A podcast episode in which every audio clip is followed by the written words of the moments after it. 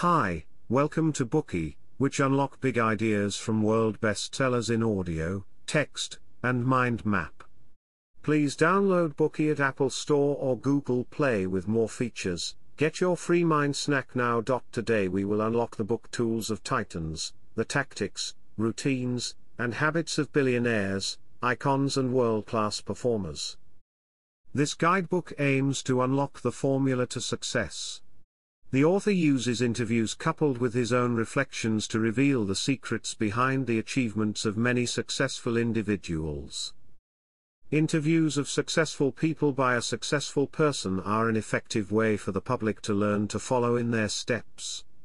Under the host's purpose-driven questioning, interviewees are directed to tell their personal stories, outlining the path they took to personal happiness and achievement. Tools of Titans combines over 100 of these stories to give us a well-rounded picture and summary of what it means to achieve success and the struggles we will have to face.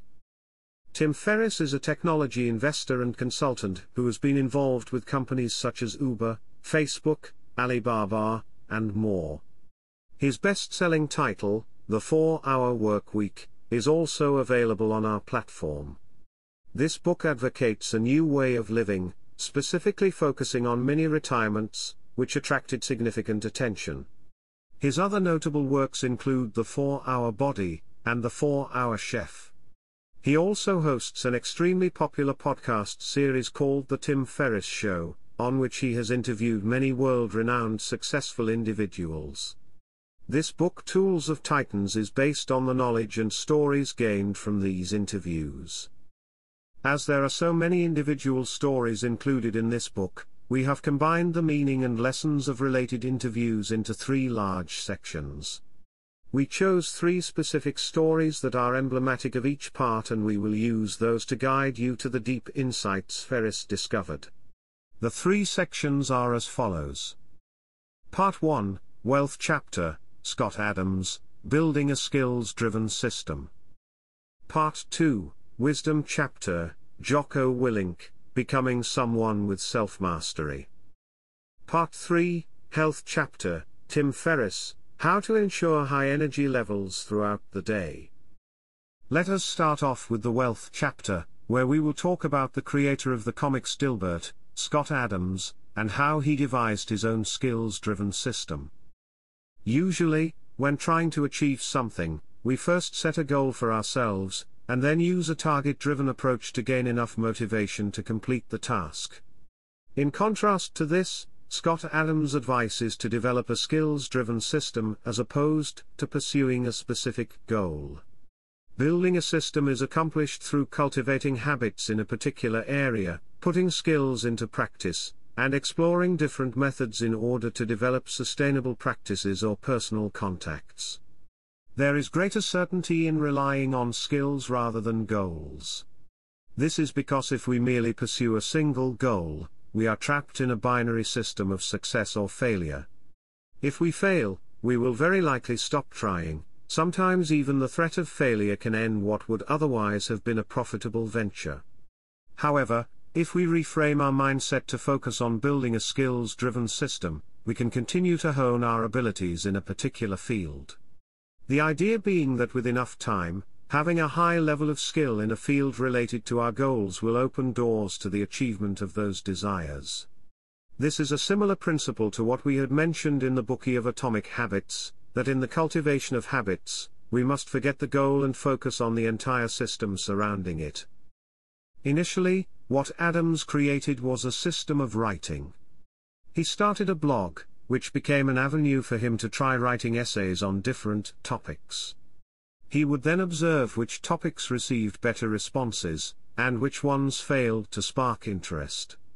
He even wrote in different tones and styles, in order to better evaluate the tastes of his readers.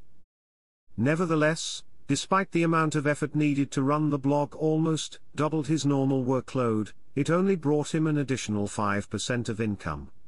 This task appeared to be a foolish and utter waste of time. Why then did Adams insist on continuing it? To Adams, this task did not have a specific goal attached to it. He knew that if he wrote his blog well, something would come of it. This is because writing is a skill that requires continuous practice, and it is only through such practice that he could gradually grow into an well-rounded and deeply experienced author. At the same time, getting feedback from his readers, helped him to understand their preferences, so he could more directly target them. With such a wealth of content and satisfied reader base, the Wall Street Journal eventually took notice of Adams' blog, and invited him to write a few guest articles. As Adams had previously studied readers' preferences meticulously, he was able to pinpoint the exact tone and style he would need to use for the journal's audience. Soon, publishers started to notice Adams and invited him to write books. This was how How to Fail at Almost Everything and Still Win Big, God's Debris, and the Dilbert Principle were born. In turn, publishing books brought about many invitations to give paid talks which in turn promoted his books. All this came from him building his writing skills via his blog. Previously, Adams did not know the specific route that he needed to take to find financial success. He states, My blogging has kicked up dozens of business opportunities over the past years, so it could have taken any direction. He allowed his skills to work for him, and as such he was given a number of options. This allowed him to choose the path that was the best for him. Another piece of advice Adams offers is to combine different strengths to form the key to victory. If you want to achieve something extraordinary, there are only two paths you can choose. One is to become the most outstanding individual in a specific field. This is extremely difficult, almost impossible even. Think about becoming the MVP of a high skill based organization like the NBA. There are only so many spots open for players and the competition is fierce. Plus, once you get in, you have to fight against the best of the best for a single award. The other, simpler path is to become a relatively outstanding individual in two or more different fields, and then to combine those skills into a single super strength. In this way, the individual amount of achievement per field is greatly lowered. You only need to be better than, let's say, 75% of the general population for each skill. Instead of trying to get into the NBA, you're trying to get a spot on your school's basketball team. Even though it is still challenging, there is a realistic hope to accomplish it with hard work.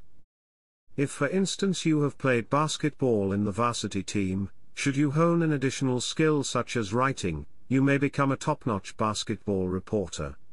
If you add leadership skills on top of that, you could become a top-notch basketball coach. Let's take the example of Adams creating the Dilbert comics. His first advantage was his ability to draw graphics, but this ability was not the best in the entire world.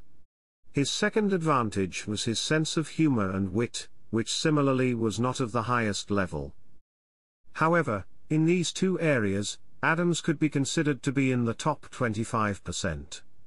And upon combining these two areas of strength, Adams became a rare talent.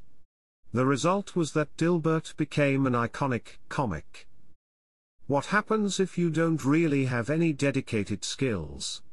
For instance, if you only possess the specialty of a college or technical major, what should you do? Adams suggests that you develop public speaking skills, because this skill set can be paired with practically any other skill set. Furthermore, anybody who trains themselves in this area has a chance to achieve a fairly good result. Adams says, if you are skeptical about his strength combination theory, you can perform a simple reverse deduction.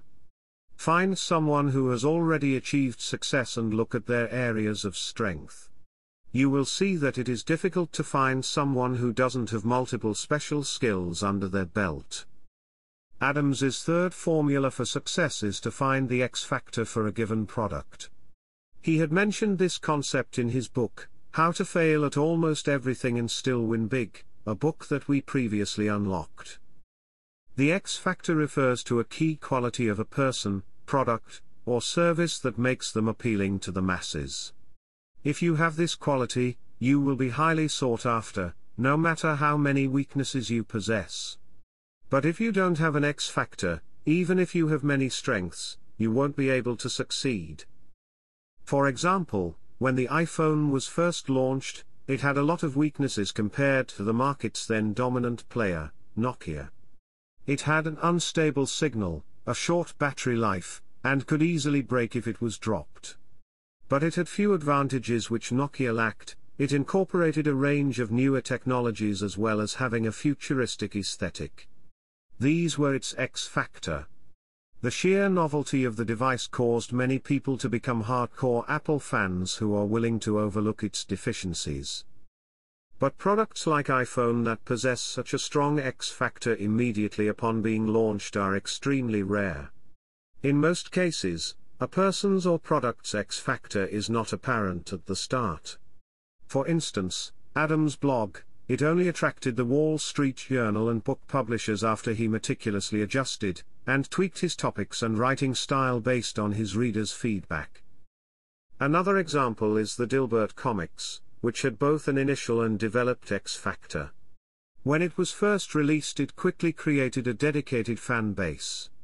This was a good sign of its potential success, and showed it possessed a natural X factor. Adams wanted to build on this, so every time he released a new comic strip, he would add his own email address. This led to him to receive large volumes of fan mail. Based on his readers' feedback, he quickly discovered something crucial, Dilbert was most well loved whenever he was featured in the context of his office. Office politics was the soul of comics. With this insight, everything became much easier. Adams used an office as primary setting for his comic, and almost overnight the Dilbert comics spread like wildfire.